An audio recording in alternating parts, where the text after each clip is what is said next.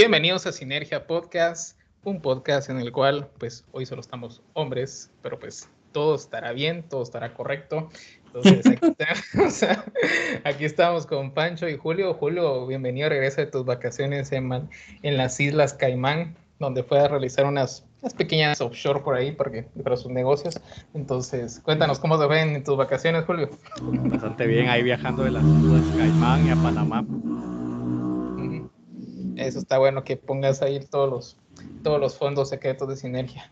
Eh, Pancho, ¿cómo estás? Excelente, soy yo.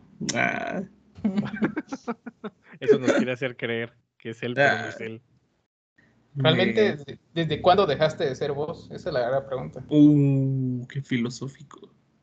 Ese es el tema de hoy. Uy, ese. En algún de- momento fui yo. Ah, En algún momento de la niñez dejas de ser vos. Probablemente solo nuestro, nuestras versiones de niños son realmente eran las versiones más auténticas de nosotros. tiene sentido. Yes. Yes, Queen.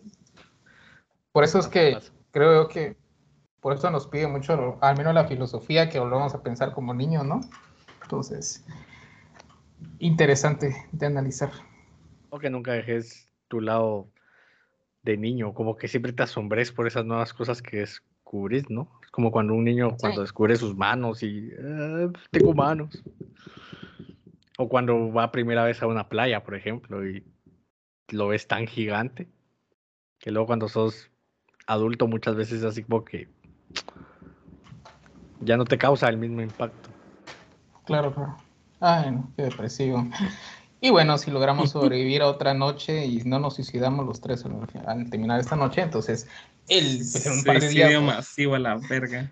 en un par de días y oficialmente este episodio ya no es comerciable en YouTube. Muchas gracias. Entonces, Pues yo ya Este me episodio- puedo unir al club de los 27. ¿eh? claro, claro, claro. Entonces, Ni, ni, ni tres minutos pudimos ser comerciales en YouTube. no, no, no, ya, ya, este episodio está baneado en todas las redes sociales. Entonces, si quieren escucharlo, lo pueden escuchar en nuestro OnlyFans, donde se pueden suscribir por solamente dos dólares, porque somos unas putas baratas. Entonces, em, en el primer tema del día de hoy, después de divagar un poco, vamos a hablar un poco. eh, Después de desmonetizar este video. desmonetizar todo. Sí, es lo peor. Entonces, ajá, y entonces eh, vamos a tocar unos temas un poco más relajados, más tranquilos, más fresh, después de, de toda este, esta situación de Guatemala, pues siempre vamos a criticar un poco, pero vamos a ir en un modo más fresh. Entonces, eh, primero que nada, vamos a tocar un tema un poco más cultural, pero así de esos que les gusta la mala mara. Vamos a hablar un poco de, de esa riña llamada Residente J Balvin. Uf, interesante, interesante tema. Entonces, eh, vamos a hablar un poco analizando tal vez la canción como tal, para analizar un poco, porque pues eh, ya yo creo que ya todos estamos enterados sobre eh, pues todo el salseo que hay entre ellos, que, que no, que, que, que, sos un, que sos un falso y no sé qué, y no sé cuándo, y el carrito de salchichas y que no sé qué, y todo el rollo, y va, va, va, eso ya lo sabe. Yo creo que la mayor cantidad de personas lo sabe. Ahora bien, pues Residente hizo una canción en la cual, pues, lo que, bo, literal, igual que hizo una crítica que yo me, a mí me parece interesante hacia, pues, el género, ¿verdad? Hacia el género musical, hacia la industria musical, creo que la, yo creo que es lo más rescatable de la canción, la crítica a la industria musical, ¿verdad? Entonces, ya ahí lo demás, pues, es cosillas, ¿va? Entonces, eh, no sé si quieren que empiece con la canción o quieren dar un comentario antes de empezar. No, vamos directo a la cancioncita. De uña. De uña, vamos a ver. Em, vamos a sacar cierta. Es bastante larga, ok. No, no vamos a tocar todos los. That's what she said. Ojalá, ojalá, ojalá. Pero em, vamos a tocar esta, esta frase que me parece muy interesante. Vamos a saltar un poquito porque pues es, es otra cosa. Pero como siempre la mierda sale a flote. Estoy preparado para darle esos soplapote hasta que el cartucho se me agote. Hoy les tumbo el marketing de un tirón como tumbamos la estatua de Cristóbal Colón. Yo rompo esta chatarra como rockero en los 80 rompiendo su guitarra. Con el reci tú te embarra hasta mis versos se volvieron alcohólicos porque hay demasiadas barras. Em, bueno, bueno, bueno. Entonces, aquí mencionó una parte interesante, ¿verdad? Mencionó el marketing, que el marketing es inevitable que sea parte de, pues de, de la industria musical, que yo creo que ya, ya se ha vuelto la industria musical esto, ¿verdad? Es, o sea, eh, que el marketing te, ya te dice qué es lo que tienes que escuchar. Yo creo que esa es una, una parte interesante de lo que, de la crítica yo creo que tiene Residente. No sé si están de acuerdo conmigo. No, definitivamente. El marketing ya es parte de, de todo, no, incluso no solo en la música, sino que en todos los ámbitos. Y creo que sí está bien, bien, bien. Creo que supo por dónde empezar. Supo por dónde, por dónde agarrar bien la, la tiradera. Y porque ahorita ahí sí que la primera parte no va dirigida solo para este, para este J Balvin, va, sino que va dirigida a toda la industria que, o sea, si agarras ese pedacito de canción y lo querés adecuar a un artista, te pasas llevando un montón de largo, porque realmente son eso, ¿va? A ver, mojate, quiero artistas. Que me moje. Pues en realidad casi todos, vamos a hablar de J Balvin, Maluma, eh, Ozuna, um, Bad Bunny entraría en esa categoría.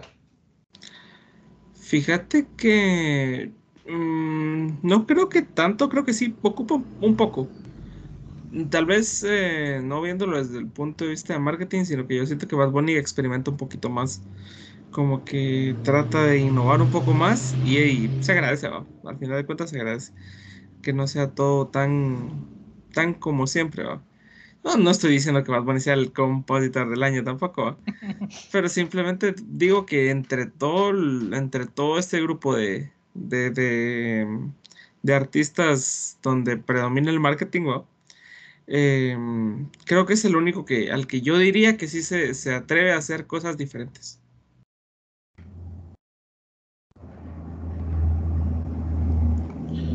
Julito, ¿no sé si quieres compartir algo o seguimos con la canción que hay mucho por llevar? Pues si quieres, dale. O sea, yo creo que. Yo creo que hay que eh, dividirla como realmente la dividió en este caso tanto Residente como Visa, que fue directamente en tres, en tres momentos, ¿verdad? Que yo creo que son donde va realmente la tiradera. Entonces, si quieres, terminamos la primera parte y ya entro a comentar. Ah, bueno, la tal vez es lo último que podemos decir antes del coro, porque el coro te dice esto lo hago para divertirme, ¿no? Claro. Entonces, tal vez la última parte antes del coro dice: em, Tú y yo no somos iguales. Yo no creo en las estrellas de las plataformas digitales, ni en tu billboards de cremita de pastel, ni en tu historia de Instagram, Dolce y Gabbana Cartier. Solo creo en mi nivel y en el carbón de mi lápiz corriendo por encima del papel. Y esto lo hago para divertirme, para divertirme y así va. Entonces, aquí aquí ya fue bastante al, al grano, ¿va? que estamos hablando de que tú y yo no somos iguales, ¿verdad? Yo no creo en las estrellas de las plataformas digitales, lo que mencionábamos, ¿va? que hay muchos artistas y pues yo creo que a menos Residente trata de decir no somos iguales, obviamente estamos a otro nivel. Y yo creo que tampoco está mal decirlo, ¿va? yo no, o sea, a la gente lo puede tomar como mal, así como eh, este tipo que se cree, ¿va? este tipo que está diciendo, ¿va? pero yo creo que no Ujú. es tampoco así, ¿verdad? Yo creo que está bien como aceptar a veces como, eh, es feo decirlo, sí, se escucha feo, pero hay niveles. La verdad es que hay niveles y hay que separar, obviamente, los artistas completos, como, como Residente, que hay que reconocerlo, que es un artista completo, que, que su música realmente es revolucionaria de alguna manera, porque crea cosas distintas, que ha- siempre ha sido, cada disco que saca hay algo distinto que va tal vez un poco en contra de lo que está sonando en el momento, y siempre pega, entonces es otra cosa impresionante. Entonces, eh, no sé si quieren comentar algo, tal vez lo de esto lo hago para divertirme. Y yo creo que hay una, aquí hay una, vamos a empezar a cuestionarlo un poco. ¿Realmente Residente lo hace por divertirse? ¿O es marketing? ¿O, o es otra cosa? No, definitivamente por divertirse no lo hizo, eso es seguro.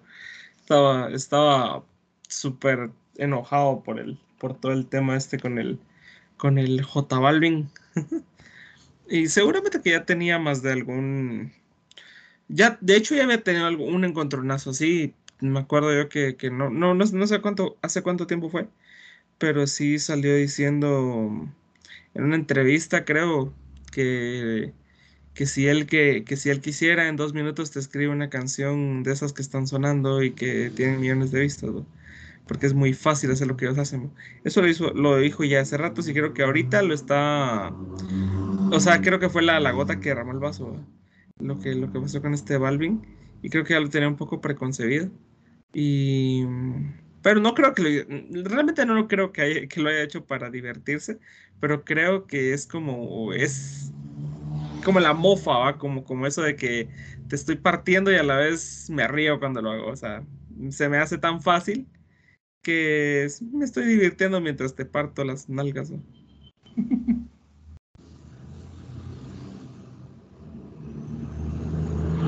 Bueno, mira, yo, yo veo, o sea, lo hace para divertirse, y igual concuerdo con, en este caso, con, con Frank, porque realmente siempre tenés un interés.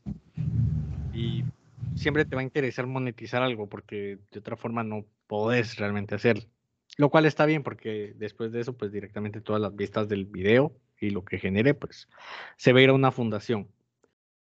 Entonces yo creo que también es de, de brindar eh, tal vez estas críticas que está haciendo Residente hacia J Balvin bastante claras y, hacia la industria, ¿no? Porque él también inició en, en ese apartado de la industria donde realmente sabemos cómo es, ¿no? Y todos recordamos las canciones de Calle 13. Y obviamente no, no es lo mismo un Calle 13 a un residente, ¿no? Hay, hubo un proceso muy largo de transformación y de construcción de parte de él. Y no sé hasta qué punto él, él reconoce eso, o sea, él venga y reconozca de dónde vino y hacia dónde y dónde está ahora. Que es algo lo cual en algún punto pues J Balvin podría darnos esa sorpresita, ¿no? Que pueda que se replanteen muchas cosas, pero ya dependerá de cada quien. Entonces yo creo que la primera estrofa sí va directamente hacia, hacia esa crítica de, de la industria. Sin embargo, también es de que la industria no le paga realmente millones a, a los productores, no pagan millones en investigación de marketing para realmente criticar el sistema.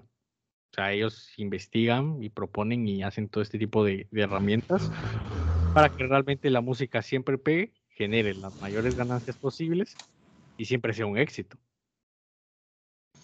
Es obviamente intereses corporativos, claro que hay, ¿no? Porque lo contrario, pues estas industrias solo se dedicarían a, a generar como crítica hacia los gobiernos y hacia el sistema y obviamente no es su interés. Entonces creo yo que sí hay una lucha bastante interesante, una crítica bastante eh, curiosa, la cual se está evidenciando, pero creo yo que él la, desarrolla mucho más en, en, la última estrofa, donde ya es lo más fuerte. Solo quiero agregar que Malvin ya no puede dar la sorpresa. Yo sí llegué a pensarlo así como, ¿será que irá a contestar? ¿Será que se anima, pero ya. No sé si vieron lo que pasó con Aldeano. No sé si lo ubican. No. Aldeano es un hip hopero de un clásico, a muchas veces como de los de los meros clásicos. O sea, en, el mundo del hip hop es una leyenda, Aldeano. Eh, salió un podcast hace poco con, con René y este, este este señorón aldeano. Y entre varias cosas tocando el tema, pues este aldeano le dice que la gente de Balvin se le acercó porque él le, le estaba ofreciendo dinero para escribirle algo, para escribirle algo a René, en contra de René. O sea, como para que le escribiera su tiradera, mucha. Y eso literalmente lo dijo él, pero él no tiene ninguna vela en ese entierro. Y siendo una leyenda en el mundo del hip hop como ya lo es, no tiene por qué meterse a esos, a esos rollos, ¿va, mucha?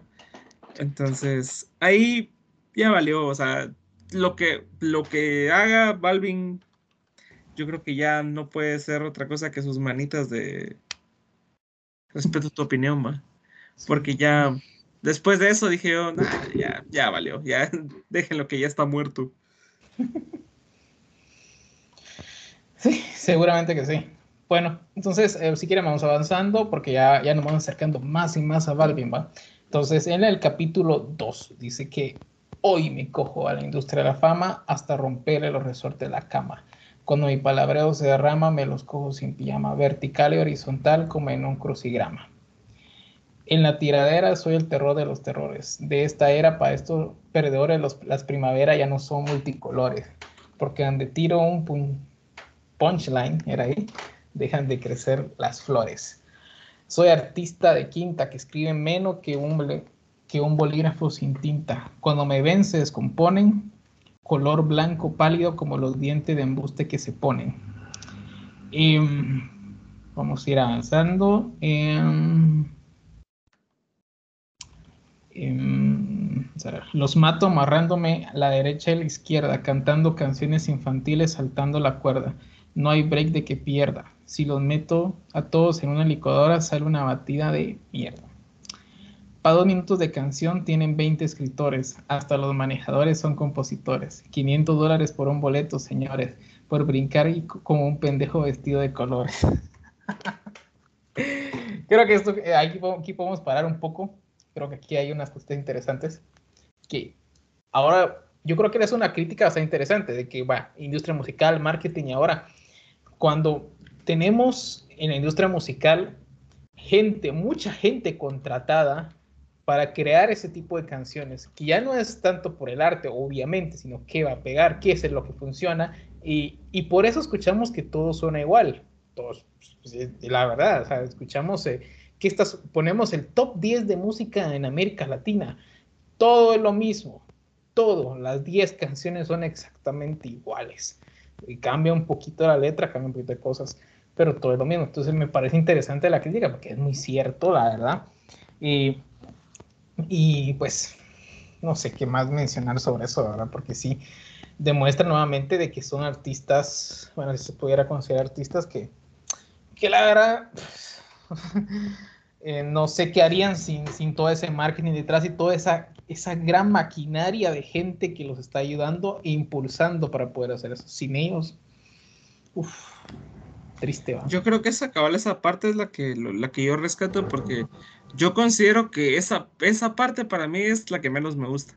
Es la más básica, siento yo, de todo lo que, de todo lo que escribió Residente, porque se me hace muy fácil, o sea, se me hace como, como, no sé, como algo que podría escribir cualquiera.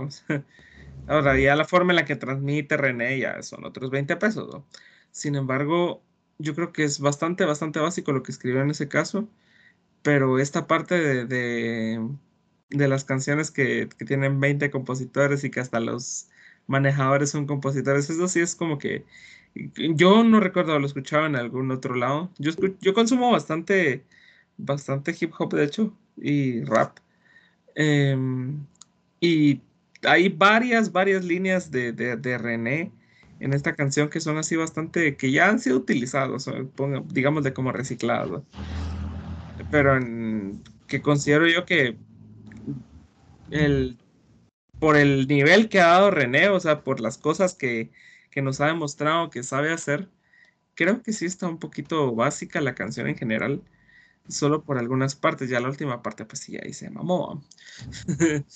Pero, pero sí, como en esas partes sí siento que me, me quedó de ver un poquito.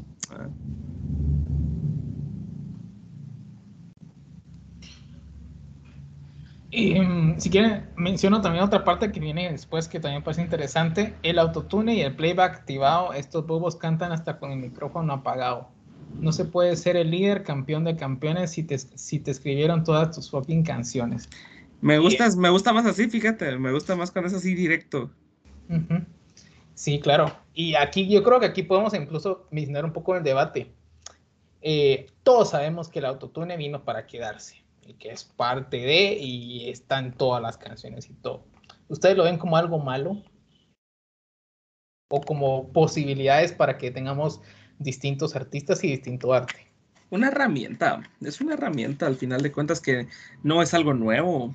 O sea, ya se ha usado, se usó en los 90, se usó en los 80, obviamente con, con, un, con una moderación más, más, más grande, pero mm, depende de- de- de- del uso que se le dé, o sea, si se va a hacer algo exagerado, y, e incluso les, me atrevería a decirles que hay canciones en las que hay un autotune exagerado que suenan bien, como por ejemplo, a mí me gusta escuchar trap argentino, y hay muchas canciones donde el autotune está así exageradísimo, pero a veces en ese sentido, cuando estoy en ese mood, digámoslo así, siento que suena bien, suena como para tenerlo de fondo, para estar haciendo algo, es como que cool, me gusta. Em, pero ahí es donde entra lo que dice René. Lo que dijo, lo que dijo al principio, antes de todo este, antes de todo este relajo de la canción y todo, que él decía que, mm, es como un carrito de hot dogs. Que cuando ya quieres algo más serio te vas a un restaurante. Y es así, o sea, simplemente son, gustos, ¿va? Entonces, yo considero que el autotune no es algo malo. Simplemente considero que lo que sí es malo es llevártela de, del gran cantante, o sea, tener un ego infladísimo cuando sabemos que en primer lugar ni siquiera cantás, eh, transmitís poquísimo y aparte, como dice René, le escribieron todas sus fucking canciones.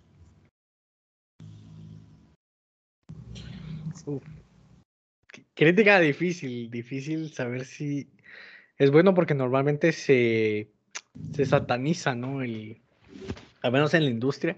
Hay, muchos que puristas, Ah, Julio, hay ah, muchos sí, puristas demasiados. de- Eh, Sí. Entonces, a eso es a lo que voy yo, o sea, no puedes satanizarlo porque al final es una herramienta, es una herramienta que también está ayudando a ahorrar mucho dinero. Y no digamos, por ejemplo, los procesos de, de postproducción. Y al final lo hablábamos en otro podcast, podcast que directamente era qué es más barato, tener al artista grabando un montón de horas, la misma frase una y otra vez, o que alguien venga y a- gracias a la máquina de la computación y a la magia de la computación, pues directamente ahí te puedan poner bien, ¿verdad? Se te escuche bien, te, te esté de acuerdo a la, a la melodía, etcétera, etcétera. O sea, todos esos términos musicales, ¿no? Que hay en la postproducción, que es más barato. Entonces yo creo que ahí eh, Residente como que sataniza eso, también sataniza el hecho de, de que no escriba sus propias canciones y tampoco es necesariamente malo. Eso ha pasado toda la vida, bro. Ya ha pasado, ha pasado toda la vida cabal. y tampoco es malo que no escribas tus canciones, porque tal vez, qué sé yo, sos bueno cantando o sos bueno eh, ante el público, sos un showman, pero ¿Cuántas malo canciones escribió Luis Miguel? Exacto. Eh, pero era un showman, era un showman. Y a nivel... Sí, vamos al hecho de que la- el nivel que tenía también estamos hablando de el nivel musical, lo que transmite, o sea, vamos a, vamos a eso, vamos. Exacto, Y es lo que decía, ¿va? De, de cuando te crees algo que realmente no sos. exacto. Ento- Entonces, ponete ahí, ahí en ese caso Residente, no sé, lo sentí muy purista, entiendo la crítica, pero al final en la industria le interesa eso, para ahorrarse costos, para que realmente sea perfecto, para que tenga los mínimos errores posibles, porque pasa igual en las películas, ¿no? Por ejemplo, se gasta más en cosas de postproducción que la neta producción o en la grabación de las distintas escenas, porque al final es eso, o sea, tenés que ahorrar costos y tenés que hacer algo que sea monetizable, al menos para esas industrias, porque lo contrario no tendría sentido. Es, es una forma de cómo monetizar y popularizar cualquier tipo de arte para que realmente sea rentable. Porque lo contrario, no se podría vivir de ello, ¿no? Entonces, yo lo dejaría ahí. O sea, no estoy al 100% de acuerdo de que te escriban 20 personas una canción. Tampoco estoy de acuerdo de que hagas playback, aunque eso tal vez hay como debate, ¿no? Por ejemplo, si pagas, qué sé yo, 1800 o pagas, por ejemplo, que pagues mil dólares por ir a un concierto de ellos en, en un lugar así de lujo y para que no canten en vivo, Sí, Dolería, ¿no? totalmente. Yo sí, mira, yo estoy totalmente de acuerdo ahí en el sentido de que prefiero, me vale madre si la canción la escribieron 50 gentes en no sé dónde, vamos, pero el playback, yo ahí sí estoy total y absolutamente en contra. O sea, sí, sí considero que es medio faltarle el respeto al, al público que pagó por verte, porque si, si, si voy a escucharte como en la grabación, pues mejor te escucho en Spotify, vamos, y ya estuvo. En cambio, voy a estar tanto tiempo parado en algún lugar esperando entrar, gastar dinero, gastar esto, gastar lo otro, esto, esto, esto, esto y esto, para que al final no te escuche cantar en vivo, o sea, es como que ¿para qué? ¿Para qué estoy aquí? Exacto. Definitivamente. Y yo creo que es como, eh, entendemos la crítica, estamos de acuerdo en eso, y tal vez entiendo el espíritu, tal vez reivindicar a esos artistas que sí son, que hacen sus canciones, que tienen voces increíbles, que cantan en vivo y todo.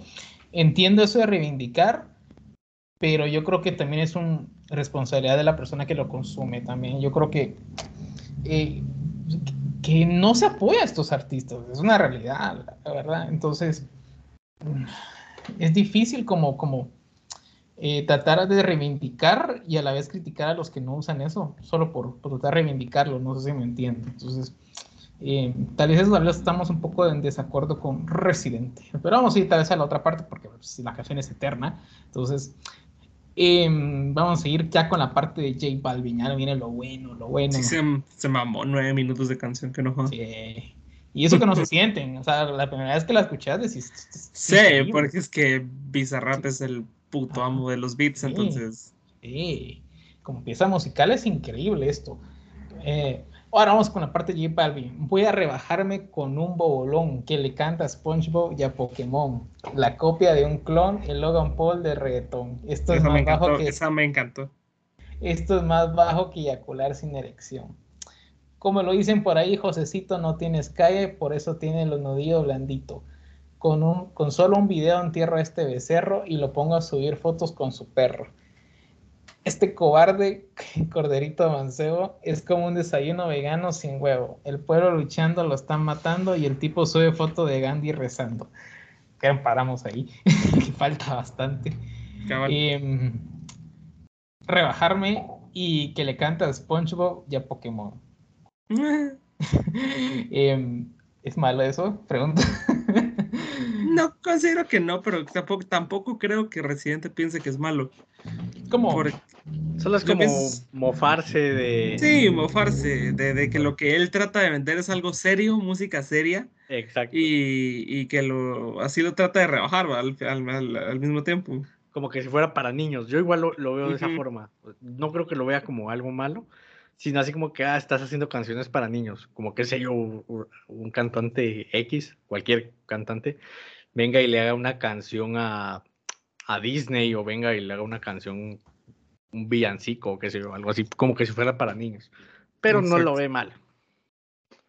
Sí, me parece interesante porque en el mismo párrafo les digo lo que dice, la copia de un clon, el Logan Paul de reggaetón. Aquí ya estamos subiendo a otra cosa, porque estamos hablando de un youtuber que, que, pues, o sea, fue de las mayores funadas que ha habido en la historia de- del internet. Entonces, sí. Se tiene como Logan Paul como una de las personas más, un poquito más despreciable, ¿verdad? Entonces, y, y decir que es la persona de Logan Paul reggaetón, o sea, es que es una cosa bastante grave. Y esto es más bajo que eyacular sin erección.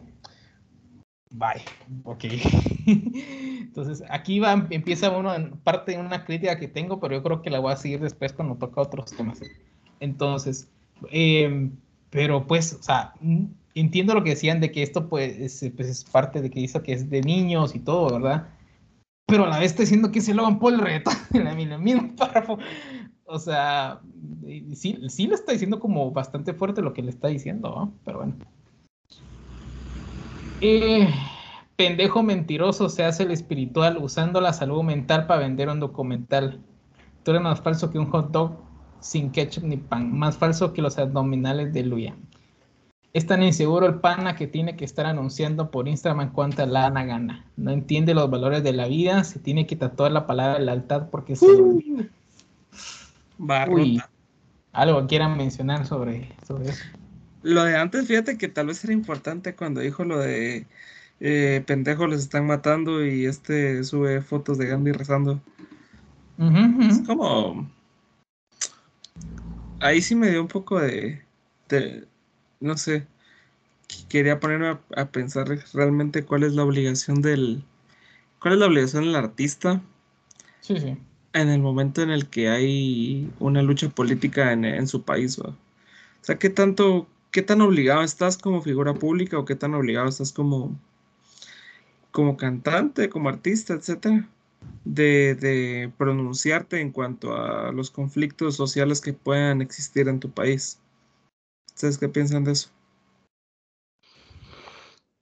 Uf, tema difícil y yo creo que es tema realmente no solo directamente de cantantes, sino yo creo que cualquier generador de Figura contenido. pública. Digamos figura figura pública.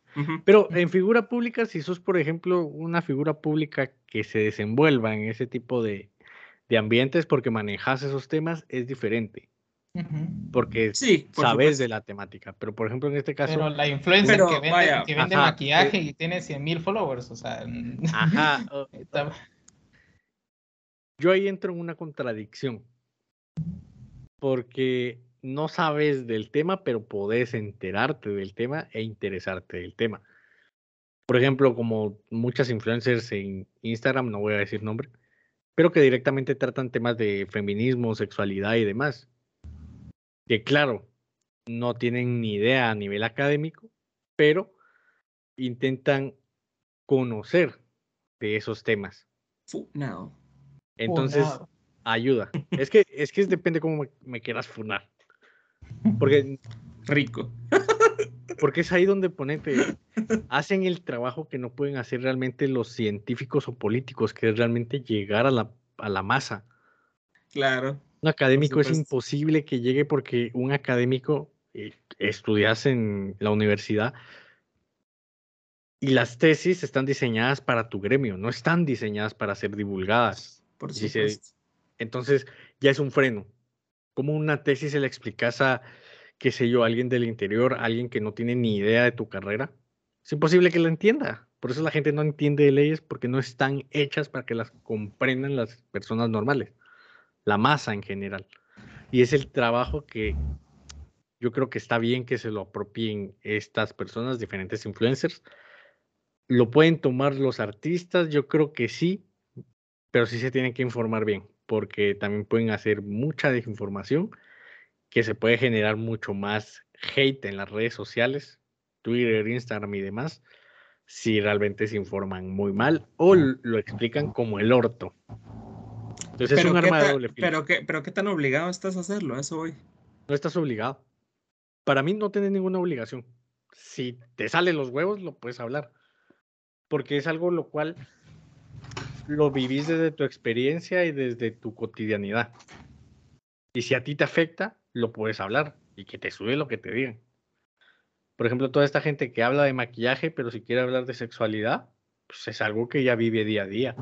O por ejemplo, si hablas de un canal de maquillaje o de ropa y de la nada te nace hablar de, acoso, es algo que has vivido día a día y que en algún momento te va a cansar. Entonces, no estás obligado, pero sí te pueden hacer porque al final no estás exento de vivir en la sociedad. Entonces, lleva Alvin si quisiera pronunciarse, pues él encontró la manera de poner un Gandhi. Independientemente sea algo de marketing, algo para ganarse a la gente, pero fue su forma de pronunciarse. Es igual con todo esto del conflicto de, Y de con Ucrania, Rusia. Va, pero hay gente que pone a Dios, mira a los políticos de acá. Eh, Entonces, entonces, al final, Y es peor como- porque ellos sí están obligados a pronunciarse. ¿no? ajá, eh, eso sí están obligados, un artista no. Y te Sí. vas a pronunciar como quieras, independientemente sea tu postura, pero no estás obligado, pero si te nace, hacelo. Estoy de acuerdo. Totalmente de acuerdo también. Yo creo que no es responsabilidad de él, pues, hacerlo. Pero si lo hace, que lo haga de una manera responsable. Y yo creo que también hay un conflicto de intereses en ese caso de lo de J Balvin, dado que él tiene cierta relación con el gobierno en Colombia. Entonces, hay un conflicto de intereses, claro, que todo el mundo sabe que no vas a hacerlo. O sea, no lo vas a hacer. Entonces, Exacto. eh, y, y está bien, va, cada quien se gana la vida como quiere. Entonces, si quieren avanzamos, ya dijimos lo de inseguro el pana. eh, es un imbécil con tinte cabello que puso a mujer negra con cadena de perro en el cuello. Un blanquito que perdió el camino, todo un divino aceptando su premio afrolatino. Eh, Interesante. Eh, un día dijo que quiso hacer reggaetón, siendo franco al descubrir que Daddy Yankee era blanco. Aquí vamos de lo mismo, que J Balvin no ayuda tampoco. O sea, J Balvin no, está pendejo, o sea, es, es un pendejo, es un pendejo pendejo. Y, y sí, está terrible. Eso me suena como Ajá. y solo que de una vez que, que yo lo relacioné al fútbol, un futbolista en, en Inglaterra que una vez hizo un saludo nazi en, en- en un partido. Y Sí. obviamente lo, lo querían funar y no solo funar, lo querían meter preso. Entonces, eh, y luego des- que se excusó diciendo así como, no, pues es que yo la verdad no, no sabía nada de, de los nazis, la verdad. yo solo hice así, pero no, no sé nada. Entonces ya, ent- entonces ya entró la duda de que al final no le hicieron nada porque los policías dijeron, no, es que este realmente es un pendejo. O sea, este es tan pendejo que no sabe nada de la historia. Entonces lo mandaron como un curso de formación, así para que estudiara un poco sobre historia mundial, ¿va? Entonces, yo lo relaciono con Balvin y decir, es que este sí es pendejo, ¿sabes? Es que sí es pendejo de verdad. Y puedes enojarte con él por eso, sí, pero pues... Es que literalmente es, es. Ese video es de las cosas tan más. Que antes que he visto en mi vida, te lo juro. De verdad es. ah. No puedo, nada. No puedo, no puedo ni siquiera. ¿qué- ¿Cómo es que dice la canción? Soy una perra en calor, algo así, ¿sabes? Bueno, el video, O es sea, la de- cosa, es- el, la- el video es lo que mata todo, o sea, lo que termina de matar, o sea, di- no digamos la, la calidad de letra, ¿va? pero, o sea, el video sí es algo que, que dije yo cuando lo vi, este bro estará, ¿qué mensaje le querrá dar?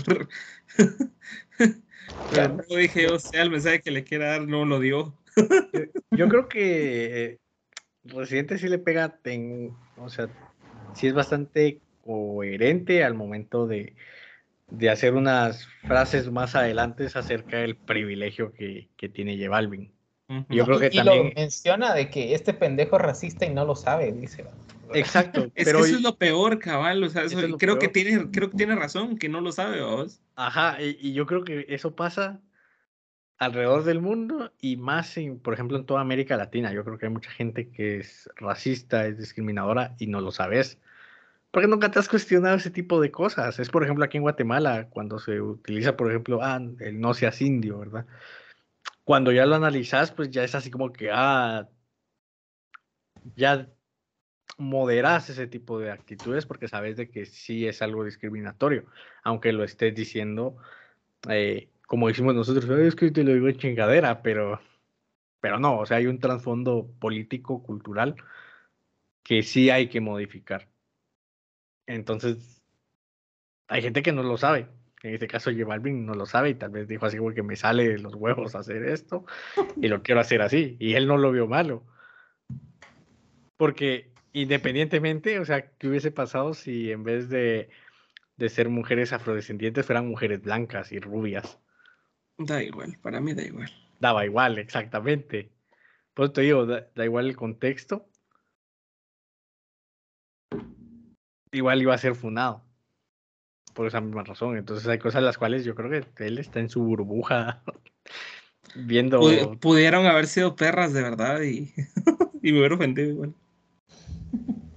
Pero con, perras de verdad, yo creo que, que le hubiera dejado así como que algo escondido, un mensaje escondido. Y, mucha, y no se le hubiera criticado. Ah, hay bien. muchos- no, porque muchos videos más también han, han sucedido donde van con perros. Ah, no, no, no, yo no digo el video, yo lo digo por la letra, Ah. porque sí. Ah. Bueno, Porque pero- yo considero que no todo el. No, no se volvió tan, tan, tan, tan viral. O sea, sí se hizo viral, porque obviamente, pero no, no fue tan rápido. Porque yo, yo no sé ustedes, pero yo siento que en- tal vez el 30 personas. El pues, 30 personas, el 30% de las personas que escuchan reggaetón así como fijo, fijo, no miran los, eh, miran los videos y el 70% no los mira. Yo Mm, considero, yo considero que soy una persona que escucha bastante música variada. Y entre, entre esa música, pues el reggaetón o lo que salga, ¿va? Pero de ver los videos, yo jamás, ¿va? Ay, no. Yo Pero de- bueno, Depende. eh, videos. eh, a veces, solo si me gusta mucho la canción, pero si no me gusta, no, no voy a ver el video. Y más, por ejemplo, como la letra de esa canción, menos. Ya está haciendo que me gusta menos la canción con, cuando hay video. sí, lo puede arruinar, la verdad. Ahora esa canción sí no había manera de que se arruinara más. Uf, Y lo logró. Y lo y logró. lo logró. Sigamos. Sigamos. Aquí está la parte donde sí voy a tener una crítica. Ok, un sacrilegio, este blanquito de colegio todavía no entiende el fucking privilegio. O sea, sí, de acuerdo. Tal cual. Pero ¿qué esperan de este fracasado criado por su papá, un influencer frustrado? Eso no, no lo sabía, pero pues parece- si lo dice Residente le creo. En Yeah. Puerto Rico, pa, que si le dieran y el reggaetón tragó más leche que un condón. Por cada mamá su- subía un escalón, cada día disfrazado de un color distinto como un camaleón. Entonces, aquí lo quiero relacionar con la parte que vimos al principio, donde mencionaba eh, esto es más bajo que eyacular sin erección. Entonces, eh, pues aquí yo creo que ya se pierde. Yo creo que aquí se va un poco ya por eh, la, la- la calentura de la batalla de esto y, y ya utiliza lo- los mismos recursos de siempre, de que, ah, no, yo sí soy hombre, vos no, y qué ya entramos en qué significa ser hombre, entonces el, el hombre si no puede eyacular deja de ser hombre, entonces si tiene disfunción eréctil deja de ser hombre, eh, y si tiene preferencias sexuales deja de ser hombre, entonces aquí entra esa cuestión de que yo digo, vale, residente, estoy de acuerdo de que J Balvin no tiene, no tiene, es un, no, no tiene conocimiento sobre las clases, no tiene, es un racista, eh, y seguramente vos no, tampoco no lo sé. Em, pero lo que sí sé es que sí tenés muchos pensamientos homofóbicos, pensamientos bastante pues perdidos también, va, porque eh, si tomamos como todo lo que dice aquí Residente como parte de lo que él cree, ¿verdad? Y sus valores, como él lo dice, entonces es bastante cuestionable que, que, que, que sus valores estén relacionados con, des, con desmeritar a la persona de J Balvin como hombre por, por, por ese tipo de cosas. A él lo que yo creo, y esa es la mayor crítica que le puedo dar yo Residente por esta canción. No sé qué piensan ustedes. Yo considero que, que puede ser, no lo, no lo sé, no sé cuál fue la intención eh, con la cual fue, fue escrito esta, esta, esta párrafo, este párrafo de la canción, pero yo más lo vería desde el punto de vista de, de cómo él fue lanzando su carrera, cómo él fue encontrando la, la fama, cómo fue dándose esa, esa situación de, de que primero pues que saliera en la radio, de que le dieran entrada aquí, de que le dieran entrada allá. Yo creo que más, más lo veo yo de que no lo hizo, no, no, ¿cómo te lo digo así? No, lo, no pienso que sea algo totalmente homofóbico o algo por el estilo, sino que um, la forma en la que, en la que Residente dice que este chavo eh, llegó a la fama, pues.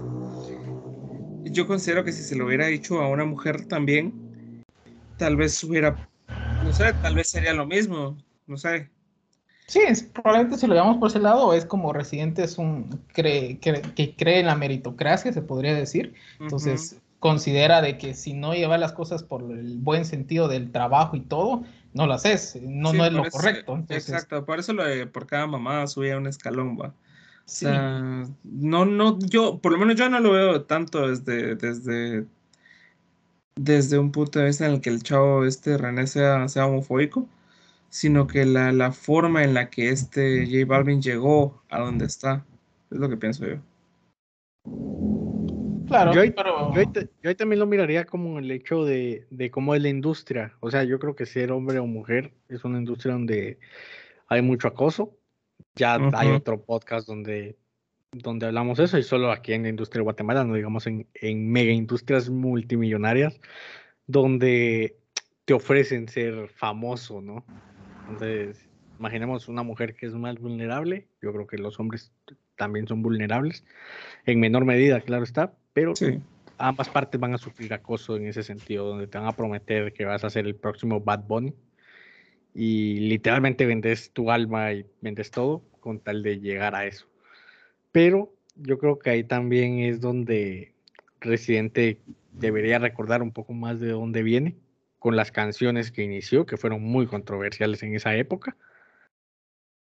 Y yo creo que si no fuera por Atrévete, pues directamente Residente no sería lo que es hoy. Claro, hubo un cambio porque tuvo que vivir diferentes experiencias a lo largo de las giras para darse cuenta de, de la realidad de Latinoamérica.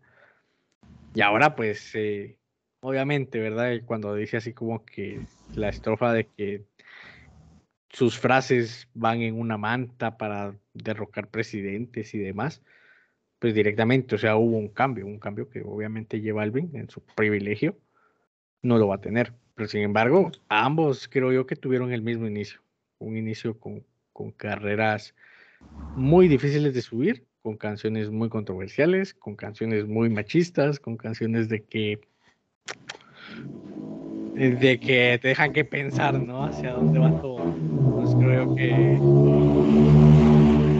que antes de criticar realmente un cacho a J Balvin, pues también recordarte dónde venís, que ese pasado siempre te va te va a perseguir, porque es algo que hiciste, pero claro, todos podemos cambiar y Sí, no creo, que se, no, no creo que se te deba satanizar tampoco por lo que No. hiciste en el pasado.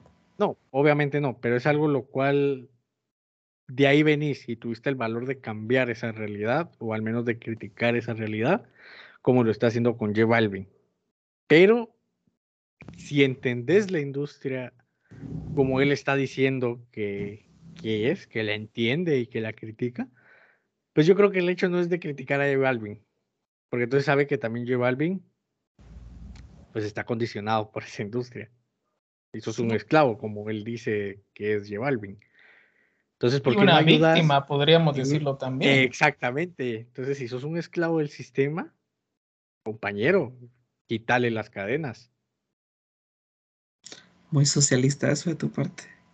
Obviamente, siempre. Siempre. Pero bueno, ahí vamos. Sí, sí, yo, yo, yo considero que, que está, que está, que está como por ahí, como por lo que dice Julito, pero sí, sí creo que, que no se le puede condenar a alguien por lo que haya hecho en el pasado. ¿no?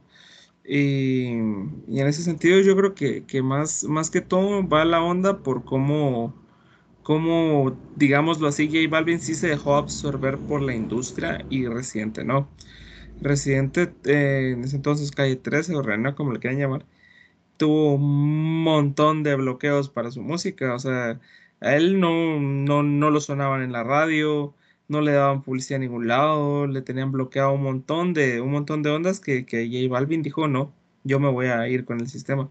Y creo que eso es lo que le da, le da un poco más de moral, de, de derecho moral de, de, de, hablar de todo este tipo de cosas, porque sí creo que, que, fue alguien que se detuvo en el momento exacto en el, que, en el que tenía que hacerlo, dijo, no, yo no voy a hacer esto, y le valió tres madres eh, insultar al gobernador, le, le, le, valió tres madres eh, insultar a quien tuvo que insultar, y pas, se la pasó mal, va, usted dice que se la pasó re mal con todo lo que, con todo lo que le pasó, con toda su situación mental, psicológica, lo que quieran agregarle y, y, supo hacerlo. Yo, yo lo considero así. Sí, obviamente, porque es parte de venir y criticar y también de cuestionar todos los privilegios que tenéis. Y de, también de cómo empezaste y de que lo puedes cambiar. O sea, es algo lo cual... Privilegios que estamos de acuerdo que él pudo tener. Que él puede en tener. algún momento. Y él dijo no. Y él dijo no, exactamente, a diferencia de J Balvin, de que en ese, o de muchos artistas más, que prefieren ser esclavos para no perder esos privilegios. Correcto. Que, te, que vendes muchas cosas éticas y morales para estar en esa posición, ¿no? Entonces al final es también sobre qué tanto querés, pero por ejemplo, si nunca te has cuestionado que hay cosas más allá de todo eso, pues obviamente te vas a ir por esos, por esos lados, a diferencia de Residente, pues que directamente sabe esa diferencia y pudo Claro. decidir, porque te puedes cuestionar. Pero, por ejemplo, si dice de que sos racista, o sea, de que J Balvin es racista y no lo sabe, ¿cómo le haces entender a alguien que es racista y no lo sabe que es racista? Ojo con eso, ¿no? O sea, Está complicado. Está complicado. O sea, entonces también hay un deber de vos, de vos como persona que rompiste esas cadenas, que, que podés criticar al sistema ¿Y estoy obligado a hacerlo? y, y estás obligado a una tarea de educación para abrir más mentes. ¿Por qué? Porque estás viendo social. sistema de... Yo digo que más deber social, sí. Porque lograste evidenciar y ver cosas en vos mismo, que realmente es lo más difícil. O sea, desarmarte vos en todo sentido y darte cuenta de que todo este maldito está mal, todo este sistema está mal, diría Lisa. Pues directamente, o sea, sí hay un deber ahí, ¿no? Decir está mal, pues puedo hacer algo, independientemente con las acciones, con las palabras, lo logras hacer y yo creo que Residente, pues lo logra hacer a través de la música. Sí, claro. Está bien, está bien. ¿Quién terminamos y hacemos los últimos comentarios de Vale, vale. la canción? Los negocios son negocios socio. En los negocios no hay amigo, lo mío no es negocio, somos diferentes. Lo que habíamos hablado, ahora la busca decir eso que es diferente a él. Ujú. Por la música yo pongo el corazón al frente, mis billboards lo sostiene la gente, juntos mis letras en cada pancarta para bajar a un presidente, que hablábamos. No soy el más famoso de todo el circuito, pero parto en 20 a tu rapero favorito. lo, Súper que dije, lo que dije en calma, Pedro, lo repito, conmigo comen aunque no tengan apetito. Esto no lo hago para darte consejo ni para abusar de ti, aunque sea disparejo. Hoy te despellejo para los que se compren la camisa del hot dog, se sientan más pendejo. Esto es por los pibes, los, por lo del respeto que merece todo aquel que escribe. Los Fórmula 1 están de turista, ya no corren porque acabo de romper la pista. Ah, Se me amó con esa frase, la verdad. Nice. pues ya, ya vuelvo a repetir el coro y se acaba la canción. Total. Sí, ¿Qué- yo creo que en resumen, qué vergüenza. no, sí, La verdad pues, es que es, es, un- es una buena rola. O sea, desde el punto de vista musical, un beat buenísimo. Yo hubiera preferido que hubiera sido un beat distinto por cada capítulo. Creo que hubiera sido bien peludo que lo hubiera hecho así. Pero no soy visa, ¿va? entonces. Es- pero la verdad es que me gustó mucho el beat, como lo del silbido, que no suena tan, no sé si ustedes no notaron eso, pero el, el silbido no suena tan limpio. Me gustó bastante eso, me gustó mucho el, el hecho de que el silbido no, no, se, no se escuchara tan limpio. Eh, se escucha como natural. Lo que transmite Residente es impresionante, es, es algo realmente que te atrapa, su, su voz, su tono, la forma en la que modula, la forma en la que dice las cosas. Te puede decir algo tan básico y, y te lo vas a creer. Es el poder que tiene Residente. Y es al momento en el que te, te detenes a analizar, ah, bueno, dijo esto, dijo esto, va, va, ya es otra cosa. Pero, mm, pues ahí sí que es una tiradera. Hay que, hay que comprender que lo que es es una tiradera. Se lo hizo específicamente a una persona. Aprovechó para tirarle al sistema, como siempre hace Residente. Y, y pues nada, creo que no hay nada más que, que agregarle de parte de Balvin. Creo que no puede hacer absolutamente ya nada más. Peor con lo que ya les acabo de contar. Creo que no. Ya, ya está tirado, ya déjelo, ya está muerto literal, el meme. y creo que bien merecido por lo que sé, por lo que la, lo- por lo que puedes saber de, de, de la, de la historia de estos dos, creo que sí se lo merece. O sea, yo sí lo hubiera hecho, sí, sí, sí soy totalmente sincero, creo que yo sí lo hubiera hecho por, por por el engaño, a mucha por la, por la falta de, de palabra que tuvo este, este bro con, con Residente. Cuando le dijeron que bajara el video, que no, que sé qué, que no sé cuánto, y al final sacó su merchandise con, con el famoso carrito de salchichas y todo. Creo que sí fue un golpe bajo, y creo que sí se lo merece. Aparte, independientemente de ser un racista y que no lo sepa, ya quedó claro que no lo sabe. eh, creo que por esa situación en concreto sí se lo merece totalmente.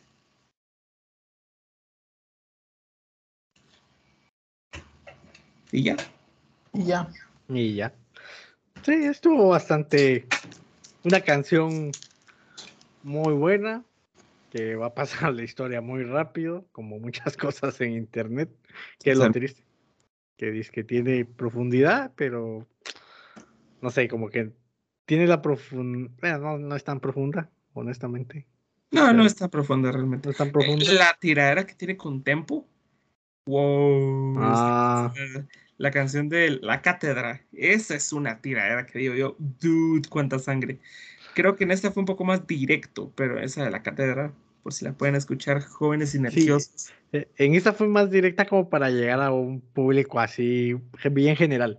Un público que Sí. tal vez no, no escucha mucho rap o tiraderas y demás, no está involucrado en ese mundo, pero ya la vuelve tan comercial que a mucha más gente le puede interesar ese mundo. Entonces eso es bastante interesante, como, como lo manejó en este caso Visa.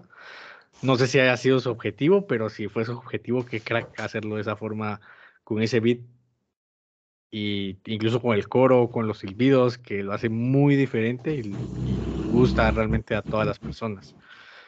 Entonces, para mí fue bastante bien. Concuerdo igual con Frank de que no, no va a haber una respuesta de parte de Balvin, porque ¿para qué? Ya pa' Porque- qué. Ajá, o sea, ya, ya respondiste con, ¿cómo se llama? Con las playeras de los hot dogs, tus fans te lo compran, entonces al final siempre vas a tener un porcentaje de fans que siempre te va a apoyar. Digan lo que digan, hagas lo que hagas, siempre esa, ese porcentaje te va a comprar cualquier tipo de merchandising que tires. Entonces al final creo yo que, que le da igual, porque al final él siempre va, va a disfrutar de los privilegios que tiene y, y no se preocupa por eso. Entonces, ¿para qué se va a poner a, a decirle a los 20 escritores que les escriba una canción para tirarle al residente? No tendría sentido, ¿no? Cabal. Entonces, mejor, mejor te quedas callado, eh, seguís con tu vida y, y en los próximos Grammy, pues seguís haciendo ahí que nadie llegue porque no se está respetando al reggaetón.